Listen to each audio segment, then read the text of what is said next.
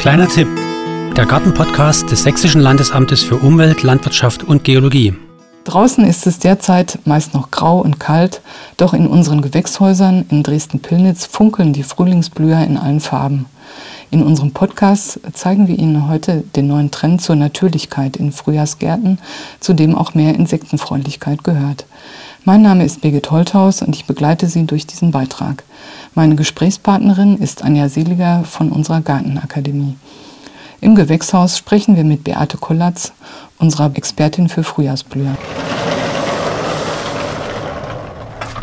Ich finde es schön, dass wir jetzt diese vielen Farben haben, mhm. damit man sich halt wirklich schon ein bisschen Farbe vors Haus, ins Haus holen kann. Also man kann die äh, Frühjahrsblüher verwenden, indem man Bepflanzungen im Hauseingang, auf der Terrasse sich was Buntes hinstellt, wenn man von draußen rausguckt, dass man Farbe hat.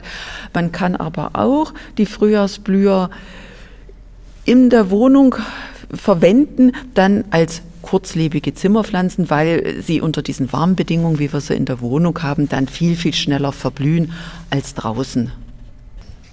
Ja, vielleicht können Sie einfach mal so ein paar äh, Frühlingsblüher vorstellen. Ja, also Frühjahrsblüher, das ist ja eigentlich im Weit, also ganz eng gesehen oder die meisten verbinden mit Frühjahrsblüher die Stiefmütterchen und die, die Kissenprimeln, vielleicht noch Narzissen, aber es gibt halt viel, viel mehr. Schon bei den Stiefmütterchen haben wir, also besser bei den Veilchen, bei Viola haben wir die Stiefmütterchen und auch die kleinblütigeren Hornveilchen, die Viola cornuta. Das sieht man dort vorne sehr schön. Die, die Unterschiede, die Stiefmütterchen, da haben wir alle Blütenfarben von weiß bis eigentlich sogar fast schwarz mit Gesicht, mit also einer Zeichnung, dass man fast sieht, man würde in ein kleines Gesicht gucken. Und bei den Hornveilchen gibt es die gesamte Palette, was die Farben anbelangt, auch. Die Blüten sind nur kleiner von den Hornveilchen und deshalb sind die Hornveilchen jetzt auch mehr, viel mehr im Kommen in den letzten Jahren, weil sie dadurch robuster sind. Die sind also, wie wir heute früh diesen Schneeschauer hatten, diese kleine Blüte hält solche Niederschläge besser aus. Die großen Blüten von so einem Stiefmütterchen klappen doch dann leichter zusammen und sehen dann für einen gewissen Zeitraum nicht so schön aus. Und haben Sie da so Tipps auch so für den Hausgärtner? Man möchte ja möglichst so auf ähm, ja, künstliche Dünger verzichten. Wichtig ist eine Ernährung der Pflanzen. Gut, die, jetzt die Frühjahrsblüher, die sind nicht so lange dann in, dem, in der Schale, in dem Balkonkasten. Das ist ja doch eine etwas kürzere Zeit. Wichtig ist die weitere Versorgung mit Nährstoffen bei den äh, Sommerkulturen. Also wenn ich im Mai meinen Balkonkasten bepflanze, da ist es ganz wichtig, dass ich dann über den Sommer dünge. Mhm. Und da habe ich die verschiedensten Möglichkeiten, was ich machen kann, was ich als Dünger verwenden kann. Das geht los mit, mit Hornspänen, wenn ich also jetzt biologischen Dünger nehmen will, bis hin zu Flüssigdüngern, die dann entsprechende Nährstoffverhältnisse haben. Mhm. Ja, nochmal zurück zu den Frühlingsblühern. Was sind denn da Ihre Lieblinge? Ach, da gibt es so richtig Lieblinge. Das ist eigentlich ganz schwer, weil Sie sehen ja die Vielfalt, wie groß die ist. Also ich mag zum Beispiel äh, die, die Primeln, die also auf einem längeren Stiel stehen, das ist also eine Kreuzung zwischen der Kissenprimel, das sind die hier vorne mit diesen, die relativ kurzen Blütenstielen und einer einfachen einzelnen Blüte und unserem Himmelschlüsselchen sind das Kreuzungen und dann mag ich halt äh, doch mehr so natürliche Bepflanzung und da ist sehr schön, was dort ganz hinten steht, das nördliche Mannsschild. Wir können ja mal hin. Genau.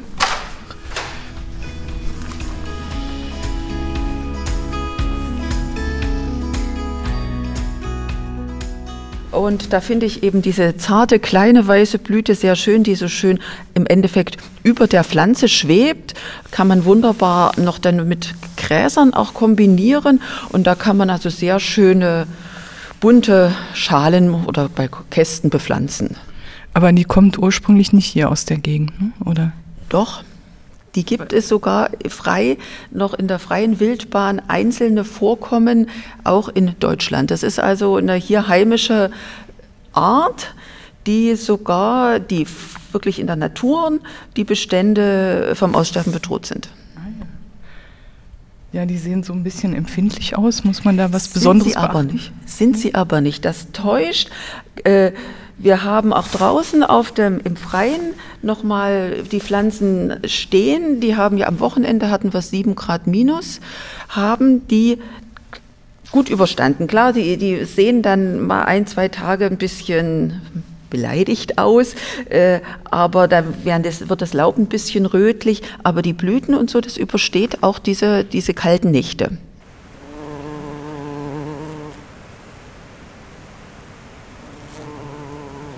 Frau Seliger, das Hummelgebrumm ist das Stichwort.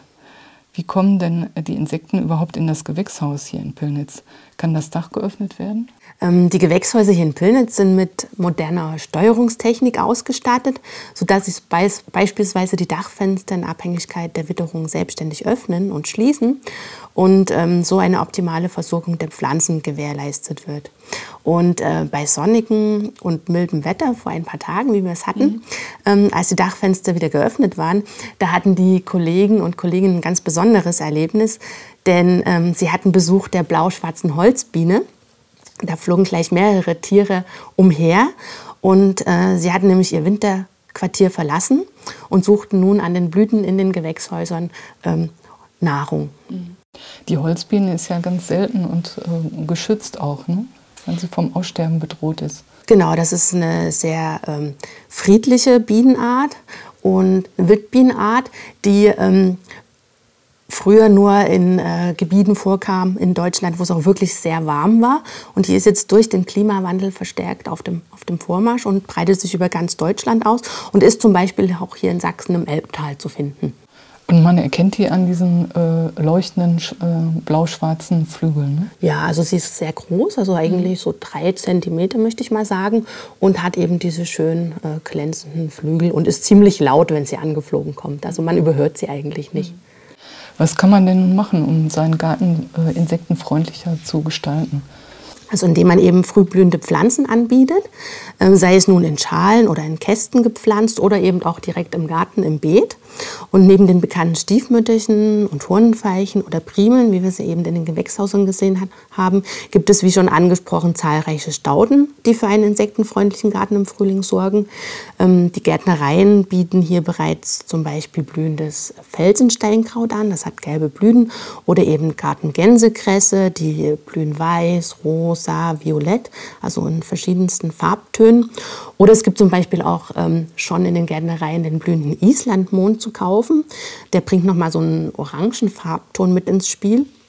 Das sind alles winterharte Stauden, die Sie dann eben, wenn Sie die jetzt in den Schalen oder Kästen verwendet haben, dann später im Garten auch auspflanzen können und die dann eben jedes Jahr wiederkommen. Also dieser ähm, Islandmohn ist zwar nur kurzlebig, aber an Standorten, die ihm zusagen, kommt auch immer wieder durch Aussaat auch im nächsten Jahr wieder vor.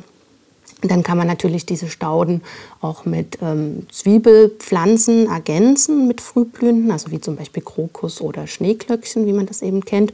Oder dann später auch mit Narzissen zum Beispiel. Aber da muss man eben wirklich darauf achten, dass man Sorten nimmt, die ungefüllt sind.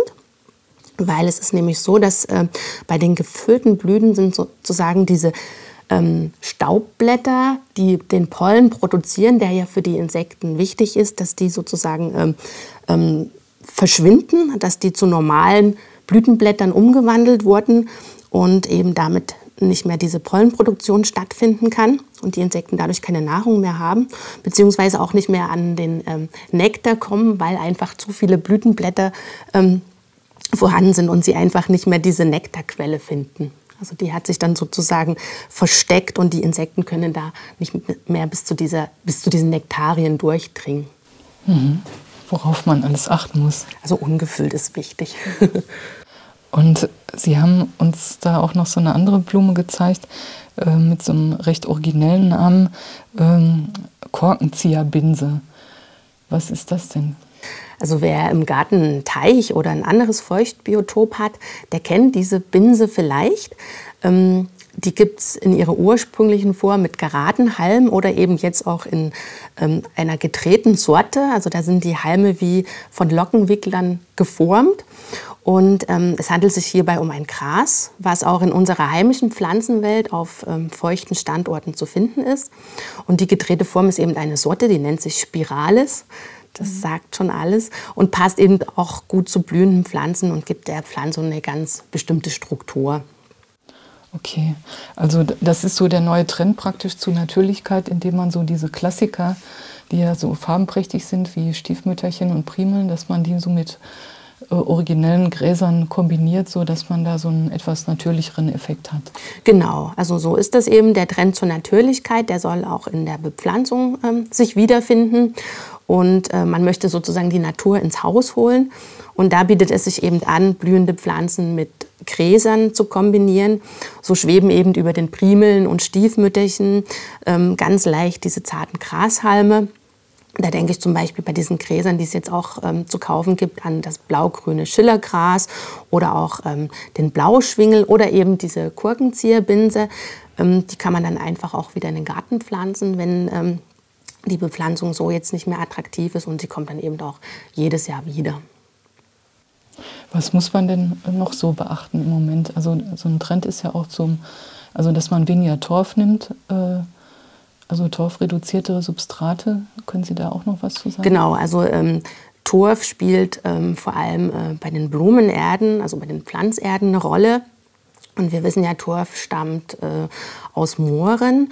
Vorteil von Torf ist einfach, weil, äh, warum er in den Erden verwendet wird, weil er beispielsweise das Wasser gut bindet und man dann eigentlich weniger gießen muss.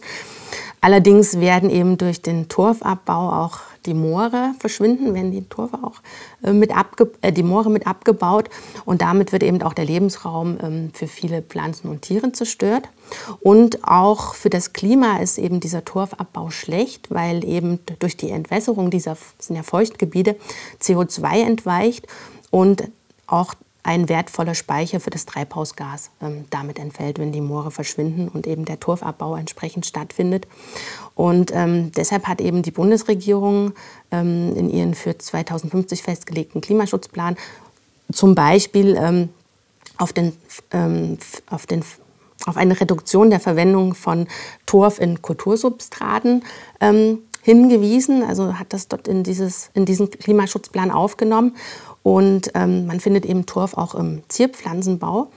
Ähm, der kommt dort zum Einsatz in den Substraten und deshalb gibt es zum Beispiel auch bundesweit ein durchgeführtes Projekt, das nennt sich TERZ, also Einsatztorfreduzierter Substrate im Zierpflanzenbau. Und ähm, da sind wir eben auch vom LFOLG beteiligt. Und hier geht es eben darum, torfreduzierte Substrate flächendeckend im konventionellen Zierpflanzenbau zu etablieren. Und eben auch der Hobbygärtner sollte möglichst torffreie oder zumindest torfreduzierte Blumenerde verwenden, um eben auch im eigenen Garten den Aspekt der Nachhaltigkeit zu beachten. Wenn Sie jetzt noch mehr wissen wollen, haben wir eine gute Lektüre zum Nachlesen. Auf der Internetseite der Gartenakademie finden Sie Pflanzenporträts zu allen Frühjahrsblühern, die hier im Gewächshaus stehen. Studierende von unserer Pillnitzer Gartenbaufachschule haben diese erstellt. Da sieht man dann Bilder der Pflanze und erfährt auch noch ein paar interessante Fakten. Schauen Sie ganz einfach mal auf unserer Seite www.gartenakademie.sachsen.de. Wenn Sie Fragen haben, können Sie uns auch gerne eine Mail schreiben. Tschüss sagen Anja Seliger und Wege Tolthaus.